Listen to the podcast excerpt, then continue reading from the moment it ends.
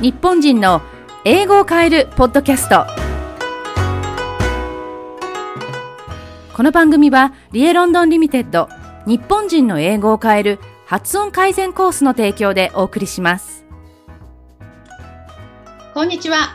会議通訳者発音改善コンサルタントの平松理恵です。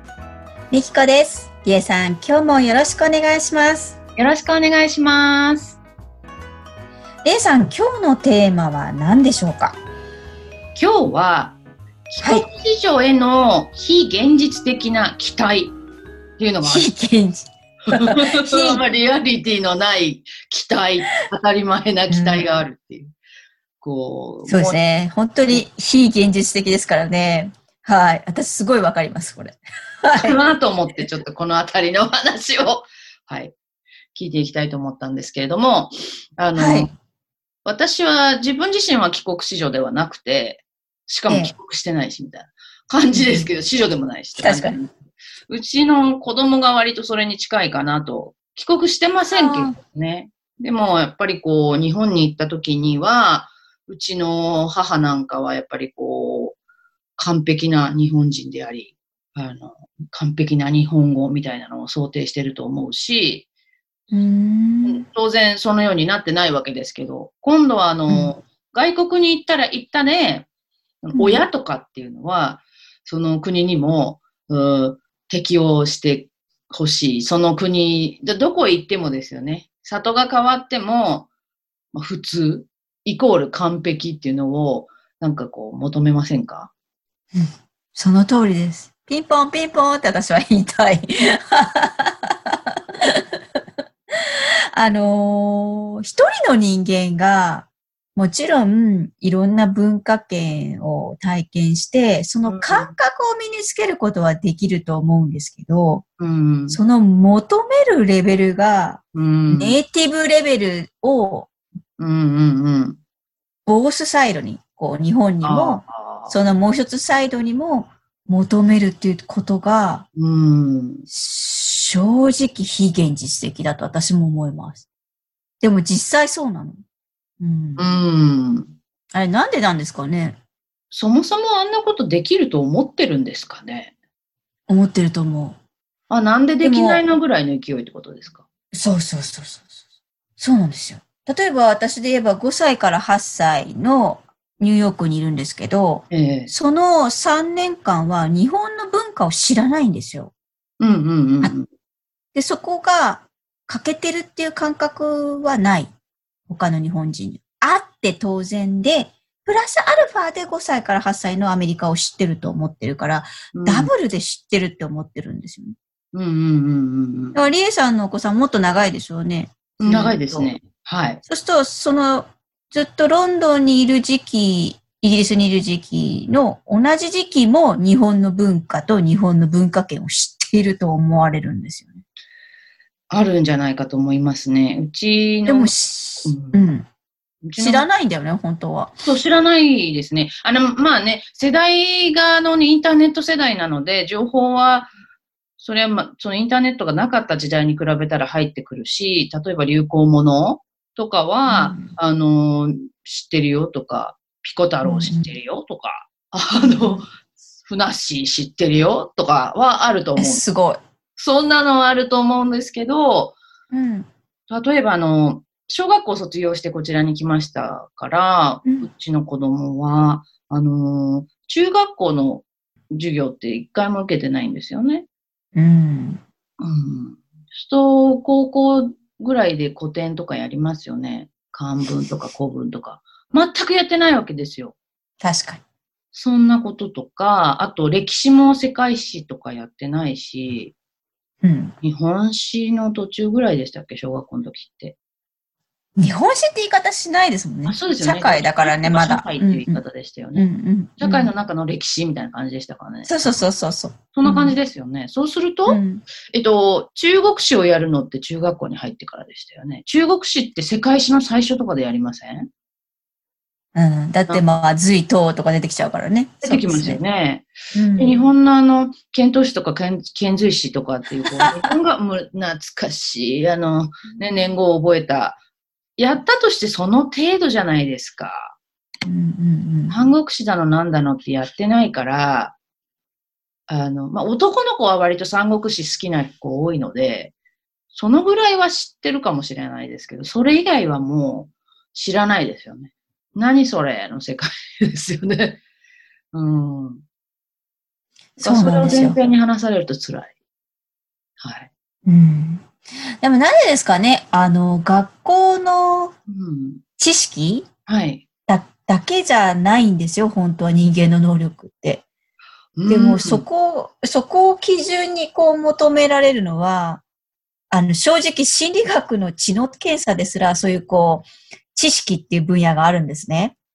で、そこが日本バージョンは日本の歴史をやるんですけど、うんアメリカバージョンはアメリカのバージョンがあるんですよ。うんうんうんだからそこの部分だけガクーンって下がるんですよ、そこにいないと。そだからこうだそうですよ。そう、でも妥当性がないって言われちゃう、まあ、その文化。他のところはできるんですけど、そこの部分は明らかに日本の問題言っちゃっていいのかな、いいと思うんですけど、こう、浮世絵とか答えに言わなきゃいけないとかあったりして、そんなのわかんない。っていうねそうそうそうやってないし、みたいな。でも、それがアメリカバージョンだって多分イギリスバージョンもあると思うんですけど、私イギリスの見たことないからわかんない。うん中国は中国バージョンにああるね。るでしょうね。でも世の中結局、その学校で学んだ知識を知能と呼んでいるので、ほうんなんだろうなってすごい思うんですけど、そそしたら絶対完璧な日本人ではないし、海外にいる子たちの。そう。だけど、どうなんだろうね。っていつも思うんですよね。だからどこに所在があるのっていうのはいつもわかんないからう。うん。隠しちゃう。うん、なるほどね。その、私が結構不思議だなと思うのは、この辺、は今みたいな感じで話をしたらなるほどねと思えるじゃないですか。きっとええ他の親御さんとかも思えると思うんだけど、うん。なんだけど自分の子供は、え、知ってるでしょって思ってああ、そうなんですかとか、あとは、あの、うち、私はそうでもないですけど、今は、あの、周りの人、いいわゆるその自分家はそういう、何？海外赴任とかお父さん別に、お父さんとかお母さんとかなかったし、とかっていうお家の方だと、そう思ってしまう。まあちょっとしなんとなくわかる気はして、賛成とかいうことではなくて。で、こういう話をしたら、なるほどねって思ってくれないんですか？そういう人たちでも。くれ、言ったら、ここれぐらいのレベルで話したらいや思いますよ。あただ、うん多分日本に戻ってきちゃうと忘れちゃうんだと思う。そうですよ。すよ親が日本人だから。うん。親が忘れちゃうんだと思う。その時代はいなかったんだ、この子たちって。そうですよ。なんならだって兄弟でも違うわけじゃないですか。うん。ねえ、ハツさんのところのお兄ちゃんはお兄ちゃんだから、あの、えうん、都道府県苦手ですよ、だから。都道府県すごい。いなかったから、その時代が。はいはいはい。うんじゃあ、だから、そのいない時代はずーっと背負うんですよね。ずーっとここ、こうし、分かっていないみたいな思いがあると思いますね。うんだから隠しちゃうんですよね。でもそれ過ぎる、うん、隠しえっと、帰国、帰国州であることを隠しちゃああ、そういう偏見につながったりするからっていうこと。う。うん、うん。そうですね。まあ人によるんでしょうけど、まあいいことないって思ってることもあるので、え？言ってに何になるの？みたいな。そああ、なんとなく、なんかわかる気がします。う。うん、なんか、、偏見持たれることはあって、要は一、100ぐらいあって一理なしみたいなところが そうそうそうそうあ。るっていうことですね。そう、重宝がられるならいいんですけどね。それを活用されるとか。うんうんうん。活用される世の中を目指してるんですけど、私は。はいうん。うん。ただ、だから、こう、海外にだから、リエさんのお子さんみたいにうんいるとう、ん。もう少しこう広がりが今の時代はあるのかなと思うんですよね。どどうなんでしょうね。ほうん、そういうことですよね。あの、日本人のお友達とやりとりをしてると、やっぱりあの、うちの息子なんか、これ、固有名詞出していいんですかねルー語？ルルー語？ラ語？あそういうことか。うん。これって、なんとか、みたいな、あの、ほら、カタカナがたくさん入るうん。んですよ、結構。なぜかというと、あの、初田さんのお話ズバリなんですけど、数学とか、あの、特定の分野って英語でしかやってないからなんですね。うん。そう、そこに相当する日本語の語彙がないので、うん。英語になるわけですよ、そこが。そりゃそうだ。それでいいんだけどね、本当は。ですよね。うん。うん。だから結構その文の中に手にお葉でつないだ、あの、カタカナ語がたくさん入るので、なんか、なんとなくわかるけどわかんないみたいな。うん。わかるけどっていう、でもすごいカタカナ多いねみたいな感じになりますね。話題によっては。そうじゃないものはカバーできますけど、だから全く同じですよね。そのちょうど時代、その時代にどっちの言葉で触れてるかで継ぎはぎになりますね。うん。うん。そっか。じゃあ、それを許される日本にすればいいんですね。そうですね。そうだちゃと思います、んぽんがなぜか許されないので、日本って。うん。うん。なるほどね。そうなんですよね。なので、非現実的な完璧な日本語を使えることが当然最低ラインになっているので、うんちゃん、ちゃんぽんはダイバーシティっていう言葉を作りたい。はい。そう。うんその後に覚えていけばいいじゃないですか。うん。うんうん、あの、場面とかにもよるとは思いますけど、あとはお話しする相手とか、ねえうんすごくその、言ってしまえば高齢者という言ったらいいのかな。なんか世代がすごくうんうんうん、漢字の方が親和性がある、えっとうん、世代とかだったらとかは思いますけど、でもそれだったって、あの、対面で話してる分にはそれ何って言ってればいいわけじゃないですか。うんお互いで。うん。うん。説明できればいいのかなっていう。あのね、そういう点でいくと、どうかな、イギリスにいて、うちの息子が、うーんと、例えばイギリス人同士で話をしてて、お前の英語わかんないじゃないですけど、なんか、多分彼の英語の中に日本語が混じることが少ないと思うんですよ。ああ、そうかも。うん。多分話題的にも。でも今、ただ、日系の会社に勤めてるんですね。うん。そうする、そうしてようやく結構なんか理科系の言葉が、日本語がちょっと今入り始めましたね。へえ、そうなんですね。でもやたらと専門的なすごいこう偏った語彙。なんか、こちらから見ると、え、その、そこのものすごいこう、あの、特定のこの用語はわかるけど、その手前の交流とか、あの、わかんないのじゃないけど、なんか、直流交流とか言わない？みたい えななんか学会の日本人みたいな感じですね。学会に出た日本人。むっちゃこう論文と自分の発表はできるんだけど、な。ええ後のあなんか談笑ができないみたいな。あ、できそうない。いう感じ。もうすべてそのパターンですよね。すべてほぼほぼ、あの、ほぼほぼそうですよね。あの、日本の、うん結構財閥系の商社の方とかだと、あの、海外長い人とか、それこそ帰国子女で、海外の方が長い人とか、日本も長いけど、だからあそういう人たち結構あれじゃないですか、日本語も英語も完璧な人たちだったりするから、いわゆる、それに近いから、それを基準にしちゃうんじゃないですか。うん。でも実はその人たちだって裏ですごい勉強してると思いますよ。あ絶対そうだと思いますよ。うん。本当にみんなすごい苦労してやってるんだけど、当然こう、他の国に行ったら当然できると思ってるのを違うよって言ってあげればいいのかな。完璧な人であればあるほどものすごいやってますからね。だってそうですよ。仮にですよ。仮にそのオンタイムでまあまあついていけてたとするじゃないですか。それってことは、例えばアメリカにいました。でアメリカで学校行きながらその部分の勉強してます。と同じところを日本の、えっと、教える要領、要項っていうんですか。あれもカバーしてたってことですよね。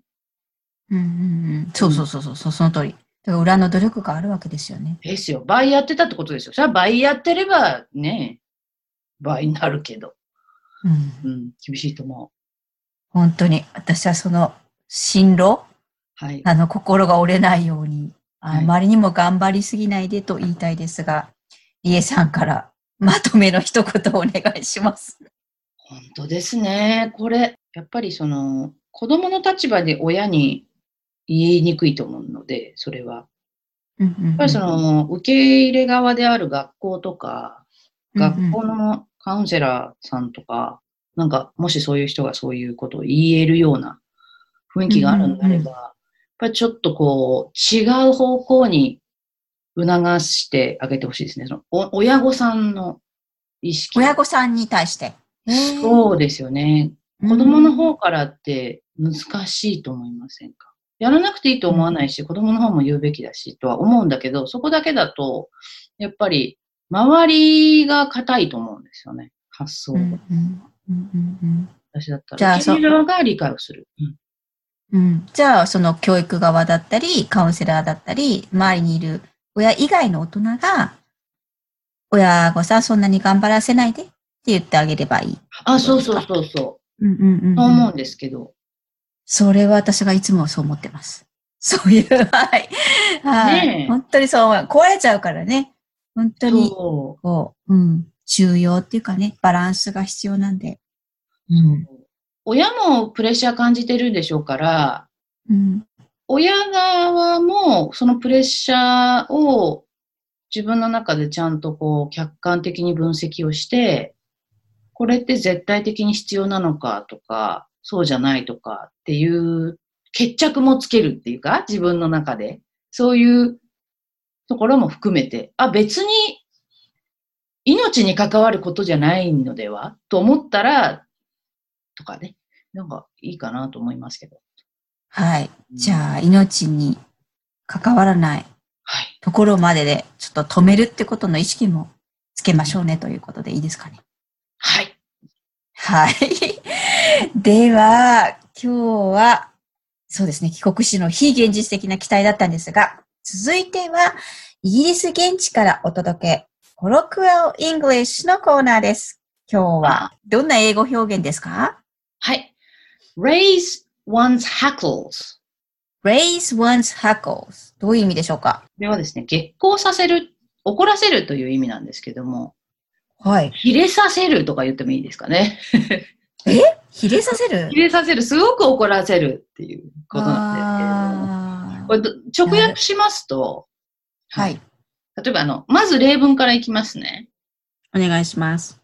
His insensitive remark raised my hackles.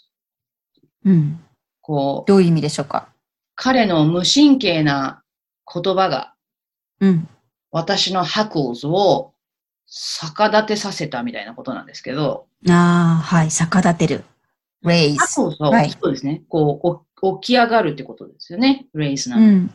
ね、うん hackles って何なのって話なんですけど、はい。動物の毛で猫とかが怒ってギャーとかこう、逆立ちますよね、うん毛が。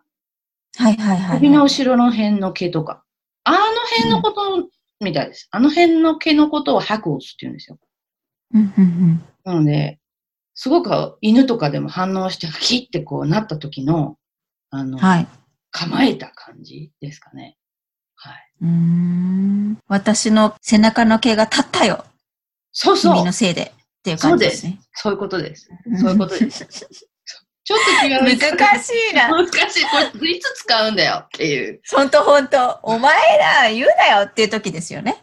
じゃあもう一個、これによく似た意味合いで使えるのが、make me see red とか make one ですよね。make, はい make me see red, make you see red とかっていうと、うん。もうこはいれ聞くと腹が立つみたいな。